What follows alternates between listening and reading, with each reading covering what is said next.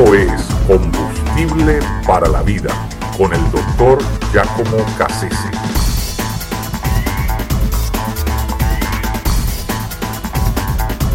Las musas. Cuando una persona dice, no, estoy esperando que lleguen las musas, esa expresión realmente lo que quiere decir es que la persona está esperando un momento de inspiración la inspiración es ese, eh, como esa energía que le llega al artista para poder crear, eh, ejecutar su arte, plasmarlo, matizarlo, manifestarlo, ¿verdad? ese aspecto artístico, estético, eh, llevarlo, a, llevarlo a cabo, Entonces, es una expresión bastante conocida. Deriva de la mitología griega, puesto que en, la mitología griega las musas eran una especie de, diosas o, hadas eh, que de alguna manera habilitaban a las personas con esas capacidades especiales, inusuales, eh, que, les llevaba a, poder eh, llevar a cabo el, arte en, cualquiera de sus expresiones, ¿no? obviamente aunque la, aunque la, musa, ¿verdad? Eh, está muy vinculada al origen de la palabra música. Música viene de, musa precisamente porque, ¿verdad? Es, eh, la, inspiración de los músicos eh, se decía en la mitología griega que venía precisamente de, esa capacidad agregada, cedida, impartida por estas, por estas llamadas musas.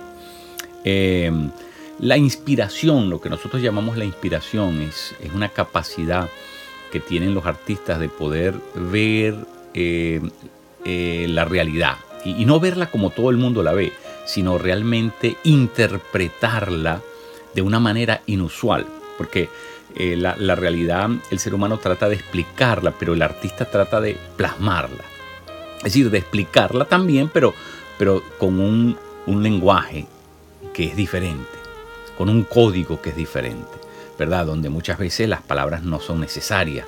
Eh, eh, se usan otros elementos, otros eh, ingredientes que hacen posible llegar al mismo resultado, pero usando, ¿verdad? Algo, una representación que es diferente. Entonces, los artistas no solamente presentan la realidad, sino que la representan, porque hay, un acto de interpretación en cada, en cada pieza, en cada obra, en cada composición. Hay, algo, ¿verdad?, eh, interesante que están tratando de comunicar. Es muy interesante en la historia de la filosofía que quienes preceden a los filósofos eh, en sus corrientes filosóficas son precisamente los artistas, porque los, los artistas son quienes van a la vanguardia eh, quienes marcan el, el tren, ¿verdad? la dirección, la tendencia que lleva el devenir histórico, porque los artistas con esa capacidad que tienen de poder anticipar, de poder ver eh, adelantadamente eh, la interpretación de la realidad, entonces bueno, la plasman y obviamente los filósofos lo que hacen es transcribirla, es decir, explicarla en palabras eh, descodificar eso que los artistas hacen a través de, sus representaciones y, lo ponen en palabras que, pueden ser digeridas, que pueden ser, ¿verdad? Eh, eh, pueden ser entendidas racionalmente, es lo que trato de decir. Entonces, es muy interesante porque siempre en, la historia del mundo los artistas van al frente, son, son quienes van empujando, van abriendo la brecha, el camino por donde va a pasar el resto de la gente. Eh, muy, muy curioso, una, cosa muy interesante. Pero tiene que ver con esa inspiración. La inspiración es esa capacidad de poder ver más allá.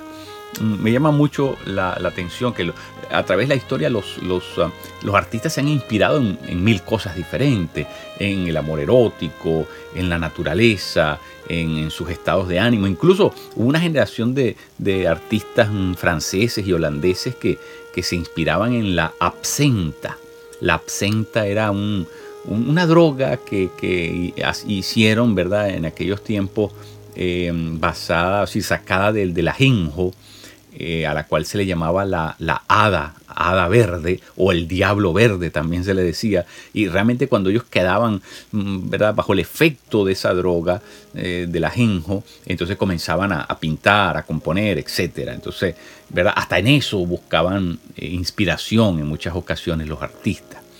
Eh, me llama mucho la atención el caso de Van Gogh, porque Van Gogh era un, artista cristiano, de hecho, sus primeros años uh, de vida los dedicó a las misiones, a predicar el Evangelio, porque su familia, ¿verdad?, tenía también ascendencia ministerial y entonces él se, dedicó al mundo de las misiones y luego decide ir al mundo del, arte. Y, aún dentro del mundo del arte, eh, él trata de, de, ver las cosas de una manera muy particular, donde Dios está integrado en esa visión que él tiene de cada cosa. Y mucha gente, bueno, e, entiende que que Van Gogh de alguna manera está haciendo como un arte ingenuo, pero no. La razón por la cual Van Gogh comienza a pintar diferente a todas las, demás, eh, ¿verdad? Las corrientes hasta ese momento, es porque Van Gogh está tratando de ver el, mundo, de ver algo que no se ve. Es decir, de interpretar esa realidad que, que no, no logran interpretarla si no se hace espiritualmente. Y entonces él, asume la posición de un niño, ¿verdad? Basado en eso de que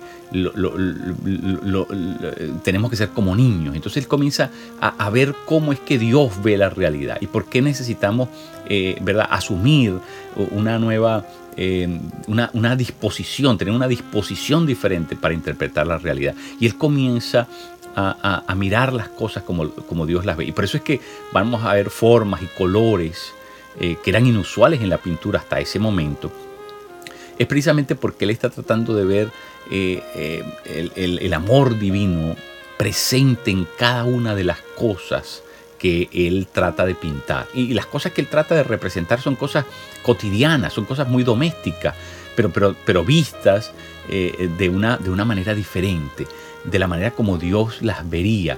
Y esa es la, gran propuesta de Van Gogh, es, es es imaginar eh, las cosas de forma diferente, desde la perspectiva de Dios. Incluso Van Gogh en una de sus cartas dice, eh, todos necesitamos una dosis de inspiración, dice él, eh, que viene de arriba, no es algo que está en nosotros para poder hacer cosas bellas. ¿ve? Entonces, él, asume que esa inspiración viene de parte de Dios y por eso comienza a ver las cosas cotidianas pero las comienza a ver en una perspectiva completamente eh, eh, inimaginada hasta ese momento. La imaginación eh, es algo que tiene que ver con la inspiración. Es decir, la, verdadera imaginación es cuando nosotros comenzamos a ver las cosas cotidianas, pero las comenzamos a ver desde la perspectiva divina. Esa es la verdadera inspiración, ese es el verdadero uso de la imaginación. Y entonces ¿Qué pasa? Que cuando nosotros vemos desde la perspectiva divina, entonces lo que es imposible ahora nos comienza a resultar posible. Así es como piensan las cosas los niños. ¿verdad? Porque los niños comienzan a plantearse el mundo como si no hay imposibles. Entonces la, premisa comienza a ser completamente otra, porque comenzamos a ver las cosas como Dios las ve. Y, ahí está eh, la clave de, de poder hacer uso correcto de la imaginación. No es especular, es, es, plantearnos el mundo eh, de la manera como Dios lo asume, como Dios lo ve, como Dios, ¿verdad? Lo puede, lo puede, lo puede, puede intervenir en él. Entonces, eso es mm, muy, muy interesante. Si nosotros no aprendemos a cultivar nuestra imaginación desde esa perspectiva, lo que va a pasar es que nos vamos a quedar con la interpretación eh, del arte humano eh, dentro de una sociedad eh, ¿verdad? que tiene unas tendencias que nosotros sabemos que son destructivas. ¿Y qué va a pasar? Bueno, nos vamos a conformar con asumir esa relectura de la realidad hecha mm, ¿verdad? por la sociedad humana y, la vamos a asumir como definitiva. Y vamos a seguir eh, trends, vamos a seguir tendencias que no son las, tendencias de Dios, porque no están en la imaginación de Dios, no están en el pensamiento de Dios. Y, por lo tanto, eh, cuando nosotros asumimos esta nueva forma de, pararnos ante, ante la realidad, lo que nosotros realmente estamos es eh, viendo algo que no es fácil ver normalmente.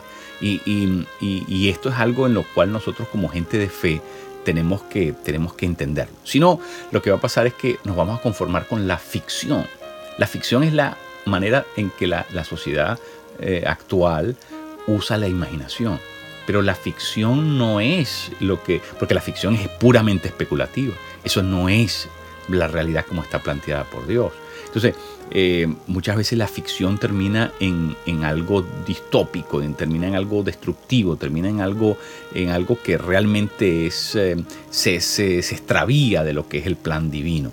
Y, por eso es que tenemos que recobrar eh, la, imaginación correcta, ¿verdad? Y, las, las, obras de C.S. Lewis, de, de Tolkien, de todos estos cristianos que, que, hicieron, ¿verdad?, grandes ah, propuestas en el área de, la literatura, pero con una imaginación, una imaginación que estaba alineada por esa visión, como digo, que, tiene que ver de pensar las cosas como Dios las piensa, como Dios ve la realidad.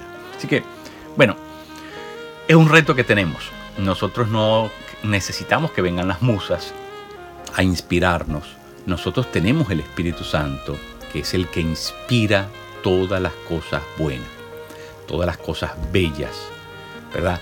Todo lo bueno, todo lo bello y todo lo que es verdadero es inspirado por el Espíritu Santo y por lo tanto nos pertenece a nosotros imaginarlo. Escríbanos a hayesperanza.aol.com